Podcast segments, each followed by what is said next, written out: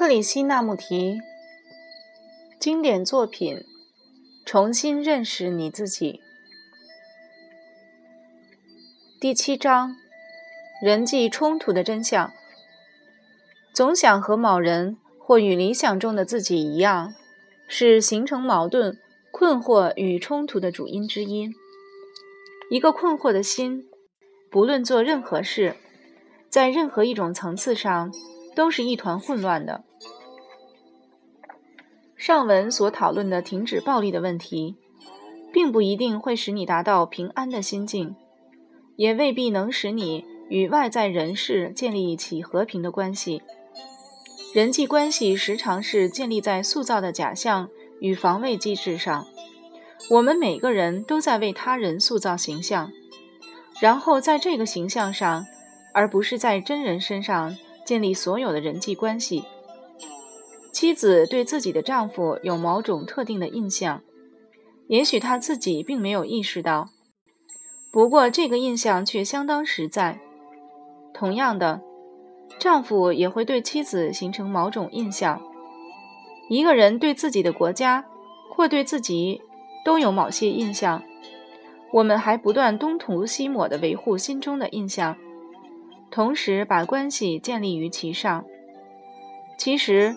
人们一开始塑造形象，人与人之间的真实关系就结束了。建立在这类形象上的人际关系是绝对不会带来和平的，因为形象是虚构的，而人根本无法生活在抽象的理念之中。可是我们偏偏乐此不疲，不断为自己或他人制造出一堆的概念、理论、象征及形象。然后生活在这种根本不存在的假象中。我们与财产、理念以及人类的各种关系，都是建立在这塑造的形象上，冲突也因此迭起。那么，怎样才可能在我们的内心以及和他人的关系上享有真正的平静？毕竟，生活就是各种关系的互动，否则生活就不成立了。如果把生活建立在一堆抽象的理念或是推理的假设之上，这种抽离的生活必然使得人际关系如同战场一般。因此，人类究竟可不可能活得心安理得，且没有任何形式的勉强、模仿、压抑或升华？他能不能在内心展现真正的平静，而不只是一套抽象的理想？也就是说，在家庭或办公室的日常生活里，而不是在神秘的想象世界中，你都能够随时随地享有内心的平静。我认为我们在探讨这个问题时，应该格外谨慎，因为在我们的意识里，可以说没有一处不是矛盾的。我们所有的人际关系，不论是与密友、邻居或社会上的人，都是冲突迭起，这种冲突就是一种矛盾、分裂和对立的状态。只要稍微观察一下我们自己以及与社会的关系，我们就会发现，生命的每一个层面都充满着冲突，它们使我们变得极为肤浅，同时也毁了生活的秩序和情调。人们既然已经接受竞争、嫉妒，贪婪、需求以及侵略性为最自然的生活方式，必然也会视冲突为日常生活的一部分。一旦接受这种生活方式，自然也会接受社会的结构，而活在面子及地位的模式中。这就是我们大部分人所陷入的生活方式，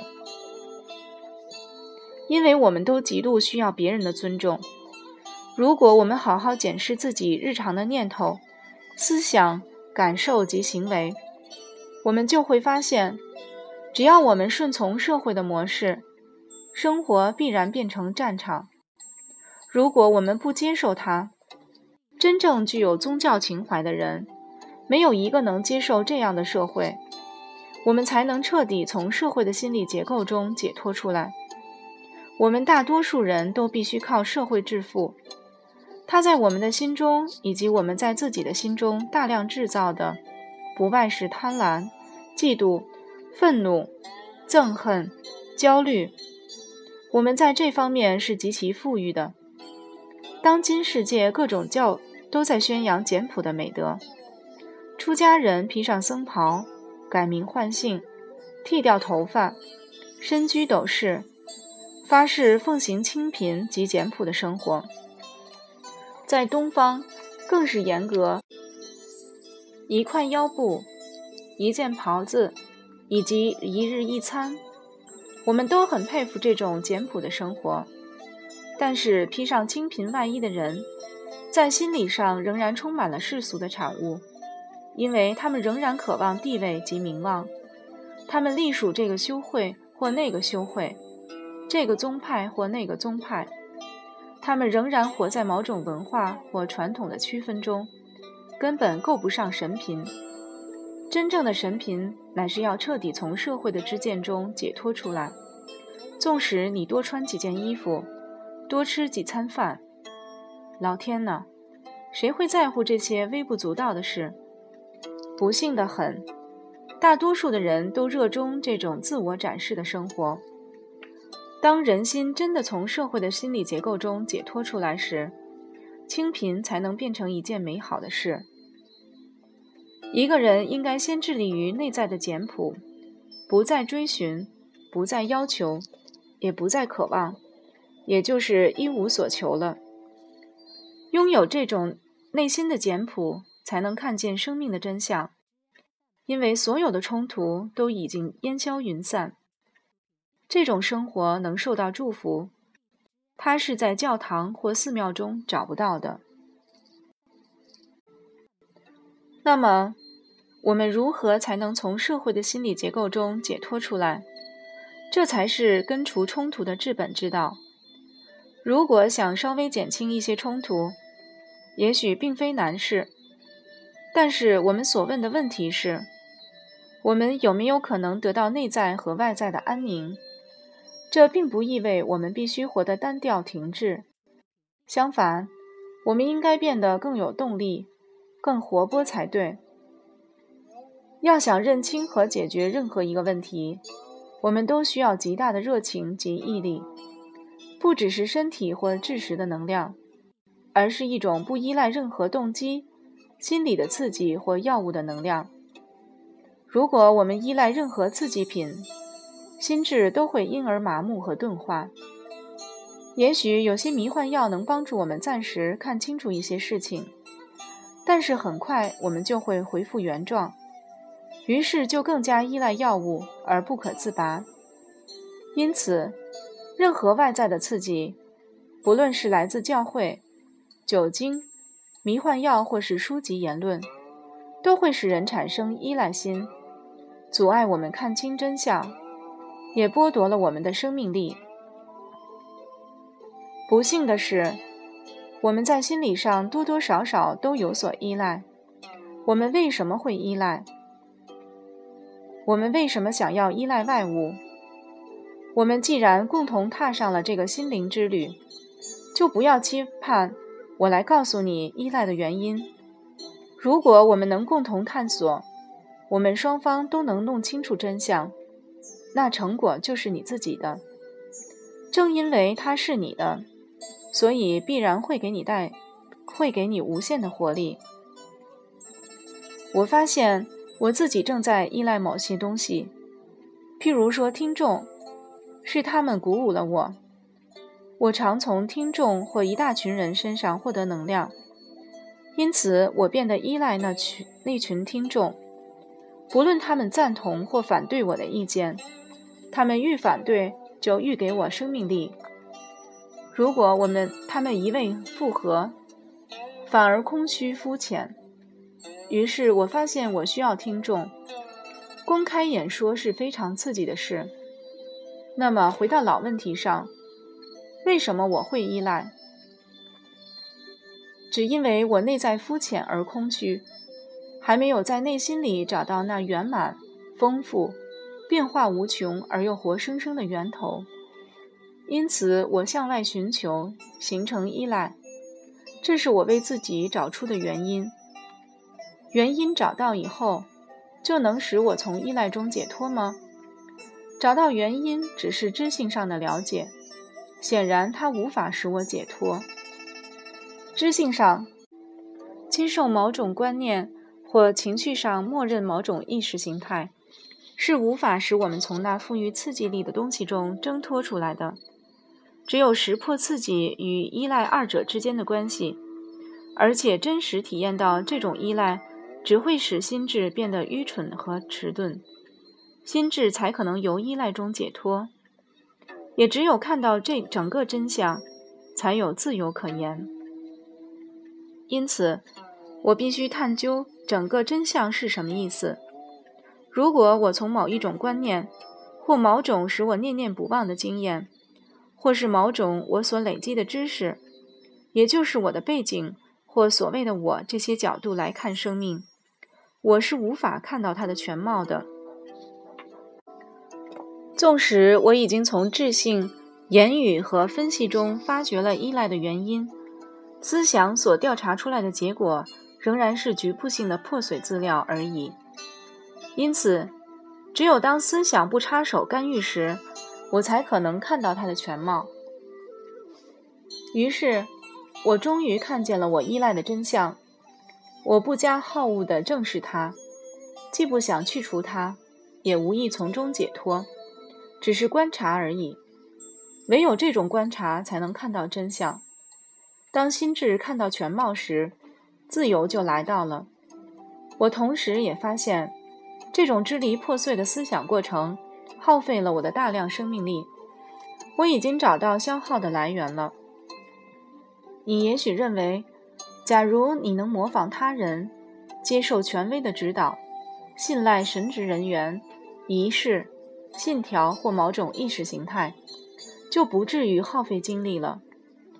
事实不然，追随或接受一种意识形态，不论它是好是坏。是凡是俗，本身都是一种片段的活动，因此必定导致冲突。只要在应该是怎样的和实际是怎样的之间做分割，冲突便在所难免。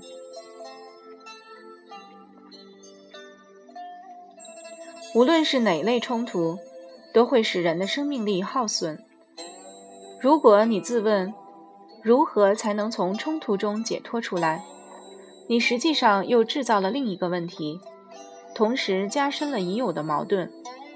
但如果你只是把它当作具体的东西一般清楚而直接地看着它，你就会了悟生命的真相里原来根本没有矛盾与冲突。让我们从另一个角度来看，我们永远喜欢拿真正的我和应该的我互相比较。这个应该是我自己投射出来的标准，一有比较之心，就有了矛盾。不只是与某人某事相比，还要与昨日的自己比较高下，形成过去与当下之间的矛盾。只有停止比较，才能使自信呈现，能够活在自信中，才能有真正的平安。不论你内心深藏的是悲伤。丑陋、残忍、恐惧、焦虑、孤独，只要你能彻底关照它，毫不分心，与它安然共处，矛盾与冲突就会停止。然而，我们却永远喜欢拿自己与那些比较富有、比较聪明、比较博学、比较热情、比较有名的此君彼君相比，更多。更好，这些字眼在我们的生活中占了很重要的地位。这种不断与某人或某事较量的习惯，实在是冲突的主要原因。那么，为什么会比较？为什么老是拿自己和别人比较？这其实是我们从小学来的本领。每个学校里都是张三李四比来比去，张三为了媲美李四。不惜毁灭自己的本质。如果你根本不和别人比较，如果你完全没有理想，没有反对物，没有二元对立的因素，也不再拼命改变自己的本来面目，你的心会怎么样？你的心会停止制造矛盾分裂，你会变成高智慧、高敏感度的人，你会有无限的热情，因为过于努力常常冷却了人的热情。热情就是生命力，缺少了它，任何事都做不成。如果你不再和别人比较，你就会接纳自己。一经过比较，你就开始希望自己更加进步、成长，变得更聪明、更漂亮。但是你能做到吗？你本来的自我才是事实。一经比较，你就把整个这个整体肢解了，于是造成了能量的损耗。能够看到自己的本来面目，而不与人比相比。就能产生巨大的能量去观察一切。如果你能够观察自己而不带比较，你就已经超越了比较。这并不意味你的心因为自满而停滞不前。因此，认出自心是如何在耗费能量，就是了解整体真相不可或缺的要素。我并不想去发现我和谁有冲突。我也不想知道我和周遭的环境之间有什么冲突，而只想知道为什么会有冲突的产生。我一提出这个问题，关键之处就立刻出现了。也许你已经看出来，那就是我们的欲望，以及它和周遭的冲突。解决的方法可以说一点也没有。如果我们不能确切地了解欲望的本质，冲突是很难避免的。欲望本身就是一种矛盾。我们时常想要的，总是与事实相反的东西。这并不意味我们必须毁掉欲望，或者压抑、控制、升华它。我们只需要单纯的正视欲望的本质，而不是它的对象。我们必须先认识欲望的本质，才能认清冲突与矛盾。我们的内心就是因为这些追逐快感和逃避痛苦的欲望，才不断陷入矛盾之中。我们已经认清欲望就是一切矛盾的根源，那种想要它又不想要它的二元对立的心态。当我们在做一件开心的事时，丝毫不会觉得费力，不是吗？可是跟着快感而来的却是痛苦，于是。我们只好逃避痛苦，能量就不可避免的损耗了。为什么我们会有这种二元对立的心态？虽然自然界永远处在二元对立的状态，男人、女人，光明、黑暗，白天、夜晚，然而我们的心为何也会与二元对立呢？请你们和我一起来思考这个问题，别等着我的答案。你必须练习用心追究下去。我的话只是一面镜子，供你观察自己所用。为什么我们会有这种二元对立的心态？是不是因为我们在成长过程中一直被训练如何去分别本来面目和应该面目？我们早已在什么是对的，什么是错的，什么是好的，什么是坏的，什么是道德？什么是不道德的框框中受到了制约？我们一向以为，只要思考暴力的反面，思考嫉妒、凶恶的反面，就会有助于去除那个东西本身，却不知这种心态正助长了内心的对立。我们是用与真相对立的东西作为标准来驱除本有的东西，还是把它当做一种逃避事实的途径？如果你对一件事不知所措，你是否会借用与它相对的东西来逃避或克制它？还是你已经接受了数千年的洗脑，认为自己必须有一个与事实正好相反的理想标准，才能够应付当前的现实？你认为只要有了理想，就能去除当前的困境，但事实上却从来没有成功过。你也许一辈子宣扬非暴力的理念，却随时在为暴力播种而不自觉。尽管你早有应该成为怎样的人，以及应该如何待人处事的概念，事实上你却活得完全不是那么一回事。因此，我们不难看出，那些原则、信仰、理想必然将你带入一种虚而不实的生活。就是这个理想制造了与事实相反的情境。如果你知道如何与真实的自我相处，相对的理想就不需要了。总想和某人或与理想中的自己一样，是形成矛盾、困惑与冲突的主因之一。一个困惑的心，不论做任何事，在任何一种层次上，都是一团混乱的。产生于困惑的行为，时常导致更大的困惑。如果我深深了解了这个事实，看到它就好像。看到切身的危机那么清楚，那么我会怎么样？我就不会在困惑的心境下做任何反应了。于是，这种不反应变成了最完美的反应。